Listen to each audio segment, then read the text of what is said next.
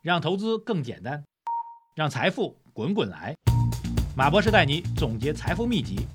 欢迎收听《财经马红漫》。好，各位喜马拉雅财经马红漫的听众朋友们，二零二二年的三月十六号啊，今天是周三啊。今天的市场呢，跟昨天相比呢，昨儿就是大黑天儿，今儿一下天特别亮哈。指数暴涨啊，用暴涨这次形容，主要是针对的是香港市场啊。A 股上当然表现也不错啊，上证综指涨了百分之三点四八，深成指涨了百分之四，创业板指数涨了百分之五点二。从指数表上来讲呢，今天其实是相当的波折啊。这个开盘指数是高开的啊，因为呃整个市场昨天美国市场是反弹了嘛，高开的啊，但是盘中呢是一度下跌的啊，盘中是一度出现了下跌。跌幅还不算小啊，上证综指出现了一个比较明显的一回撤啊，创业板也是翻绿的。呃，在这段时间当中啊，这个我们讲昨天割肉的朋友们肯定很后悔，那今天割肉的朋友们，特别今天午盘就割肉的朋友们肯定更加后悔啊。午后大家知道啊，这个重磅消息出台啊，这国务院金融稳定发展委员会召开的专题会议啊，来研究当前经济形势和资本市场问题。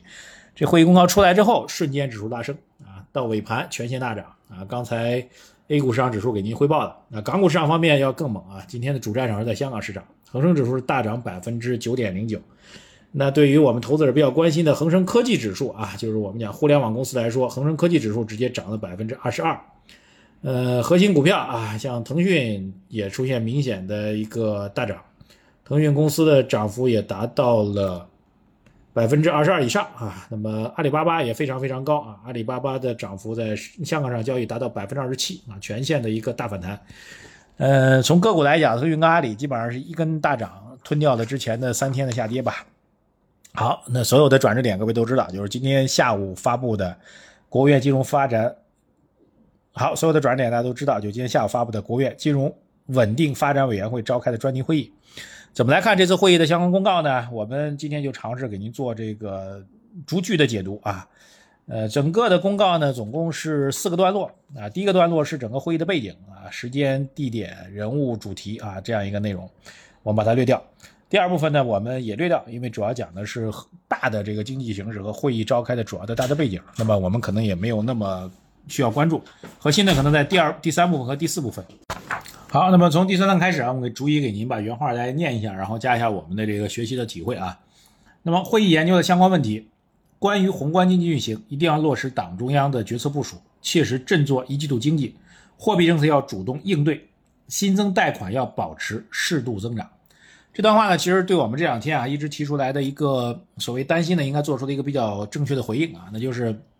一二月份的经济数据虽然看起来比较好啊，但是背后的。宏微观之间的差异还是要承认的，所以从整个经济振作角来讲啊，就切实要振作一季度经济，就表明一季度经济增长的啊未必像一二月份表现的这么理想啊，所以整个的刺激性政策，特别以货币政策为代表的刺激性政策呢是不会松化的啊，这是第一句话关于货币政策的一个基本描述。第二句话讲到是房地产，叫做关于房地产企业要及时研究和提出有利有效的防范化解风险应对方案，提出向新发展模式转型的配套措施。两个内容，第一个就研究这个防范化解风险的方案啊，目前来看呢还是在研究和提出，所以未来的啊以这个某大为代表的一些房地产公司遇到的这个风险到底如何去解决，现在还是处于一个方案讨论的一个过程当中。那么至于所谓提出的新发展模式，那目前来讲我也跟业内人士做的沟通，大家认为房地产行要取得所谓新发展模式呢，还是不是能够迅速能够有突破的，还需要整个行业的一个战略思考啊，这是第二句话。当然，这两句话呢，可能跟我们的整个资本市场关注没有那么大啊，所以更重要的是第三句话开始，哎，这里要敲黑板了，叫做关于中概股，目前中美双方监管机构保持了良好沟通，已取得积极进展，正在致力于形成具体合作方案。中国政府继续支持各类企业到境外上市。说句实在话，这句话透露出来的核心信息呢，在这两天啊，不管是中方的证券监管部门，还是美方的证券监管部门，表达内容都是一样的啊，就是中美双方都在谈，而且愿意把这问题去解决，而且已经有所成效了啊。但是前两天呢，这个观点不断被重重复和表达，但市场呢并不领情啊。这次呢是高层再次做了一个明确的回应。那么下一句话就非常重要，叫做关于平台经济治理啊。所谓平台经济治理，大家知道就是主要是互联网企业，比较典型的就是阿里和腾讯这样的公司。啊，如何来看呢？叫有关部门要按照市场化、法治化、国际化的方针来完善既定方案，坚持稳中求进，通过规范、透明、可预期的监管，稳妥推进并尽快完成大型平台的整改工作，红灯绿灯都要设置好，促进平台经济的平稳健康发展，提高国际竞争力。这段话的文字呢，明显比刚才提到的房地产或者中概股这段的文字要更多一点。其中核心点我就有这样几个啊，第一个核心点就是要做国际化的一个布局。啊，就这些公司呢，它本身呢是一个国际化有影响力的公司啊，它本身呢整个的市场竞争的能力要在整个国际化范围当中去完善的。第二就是可预期的监管，透明可预期的监管啊，规范透明可预期的监管，这句话非常非常重要啊。大家最近一段时间对于整个互联网公司在投资层面失去信心，很重要的原因就是担心监管啊可能会有一些意料之外的一些变化。那这种监管的变化呢，在大家看来可能是担心它是不透明的、不可预期的。那这里明确下来，一定是透明可预期的。那这样对于市场来说，就形成了一个可预判的投资价值的判断，而不是啊，今天比如昨天盘面当中还传出来说要对某家互联网大公司要进行分拆啊，那这种突然传出来的类似于小道消息的说法呢，它就不符合规范、透明、可预期的监管。但对于市场来说呢，对投资信心来说就会构成巨大的打击。所以，如果对于平台企业的监管能够做到规范、透明、可预期，那对于投资来说，最担心的不确定性可以大幅度减少。后面很重要，就是对于平台公司要尽快完成整改。啊，如果哪天宣布整改完成了，那大家可以认为互联网公司可以轻装上阵啊，又可以再奔新的征途了啊。这个所谓的稳妥推进并尽快完成，那意味着还是有一个时间表，还是有一个截短时间的截止时间的。这点对于整个投资预期的改善会有很大的帮助。下一句话叫做红灯绿灯都要设置好啊，这句话其实很重要，因为过去一段时间我们更多强调的是设置红灯啊，你这里不能违规，那里不能违规啊，不能涉及到这个领域，不能涉及到那个领域等等等等。那红灯有，绿灯是什么？它的发展方向会什么呢？后面一句话最重要，叫做提高国际竞争力啊！这点我在日常当节目当中也多次去提醒啊，就是互联网公司它不仅仅是国内啊一个所谓的行业一个领域啊，也不是一个简单的一个被规制的对象，它所代表的这个意义和价值，实际上代表中国经济和全球最顶级的经济，特别是美国经济进行竞争的主要的突破力量。互联网公司、科技公司、云计算公司、大数据公司等等，主要是在这些平台企业当中去，包括我们讲的元宇宙，都是一样的。所以这些公司他们做大做强，某种意义上来讲，并不仅仅代表着一个商业利益和价值，还代表着整个中国参与国际一线竞争的这个实力。所以让这些平台能够健康发展的怎么样？实际上是提高整个国际竞争力，这一点是非常非常重要。就是它的重要性并不能够因为监管就把它忽视掉，甚至因为要做到监管的目标，把整个国际竞争实力去打压下去，这对于整个国家的利益发展来说都是不利的，好吧？这是关于平台经济，应该是得到非常明确的正面的一些一系列的信号。还后面还有一句，这这是第三段的最后一句，叫做关于香港金融市场稳定问题，内地与香港内地监管机构要加强沟通协作，就努力去打破啊，你跌完我跌，我跌完你又继续跌的这种状况。那么国际市场的资金呢，会直接影响到香港市场，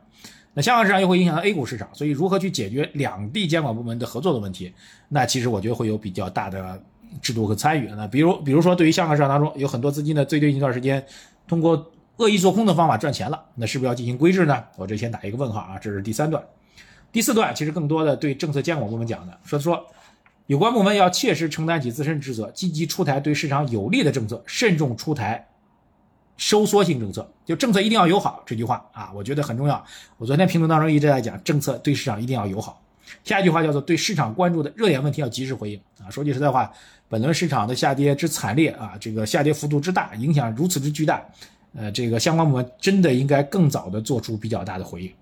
下一句话叫做：凡是对资本市场产生重大影响的政策，应事先与金融管理部门进行协调，保持政策预期的稳定和一致性。啊，这是不是在讲昨天盘面当中传闻说卫生监管部门呢会对这个民营医疗机构啊在市场融资进行监管呢？那是不是这样一个表达？就是其他的部门你可能出台一些产业政策，但这种产业政策呢，如果跟资本上有关系，一定要先通过资本市场保持政策对金融市场影响的稳定性。这其实怎么样，把整个金融市场的稳定性的问题提高到一个更高的层次当中去了。后面就在讲，国务院金融委呢将会根据党中央、国务院的要求，加大协调和沟通力度，必要时进行问责啊。所以我觉得，如果认为这一轮整个市场惨烈的下跌确实是一个问题的话，那是不是应该有人承担这个责任呢？金融机构必须从大局出发，坚定支持实体经济发展啊！这句话我觉得是一个强调啊，重复的强调。然后后面一句话很重要，叫做欢迎长期机构投资者增加持股比例。长期机构投资者，你们现在可以入场了，我们是欢迎你的。那也意味着什么？对监管部门看来，整个市场的估值确实也是非常合理的。经过下跌之后，具有很大投资价值了，这是一个很大的一个召唤和意义所在。好，通过以上的讲述，可以给大家几点描述啊。第一点描述，我们早上在讲，这个市场会出现技术性反弹，但这种反弹没有办法去改变外部政策的不确定性。那现在好处就是。在这次会议之后，外部政策的不确定性得到了一些扭曲、有效的扭转。那对投资者要做的事情怎么样？就是第二点，就是一定要回到价值投资的评估层面当中来。这个价值层面的评估会成为我们决定的最最重要的要素。而这点上来讲，我们给您的投资投资的方向也好，投资的建议也好，低估的品种也好，都是完全符合的。所以，如果我们认为外部的政策的不确定性或者外部环境不友好的不确定性全部被摘除的话，那对于我们价值投资来说，这个春天是正式到来了啊！当然，我们节目呢后面还会密切的关注，因为在相关的金融委的会议之后呢，央行和银监会我看到已经有相关的学习跟进内容了。各个行政部门去学习跟进，以及具体政策的落地，我们还会继续做评估。如果确实形成有效的推进力量的话，我们对整个今年的投资市场机会的判断，都可能会有更有价值信息给到你。总体来讲，今年有意料之外的事情的冲击和影响，比如俄乌冲突，有意料之外的政策不确定性的影响，给中概股造成巨大的冲击和杀伤。但是，今年如果从投资确定性来讲，特别是经过此轮大幅度的杀跌之后，投资的确定性反而会变得越来越明朗了。还是那句话，机会是跌出来的，风险是涨出来的。跌了这么多，您觉得机会会有多大呢？好，感谢各位收听啊！如果通过喜马拉雅收听我们节目的话，各位一定要点击关注，这样我们节目进行更新的话，第一时间你就可以收到我们的通知了。谢谢大家，再见。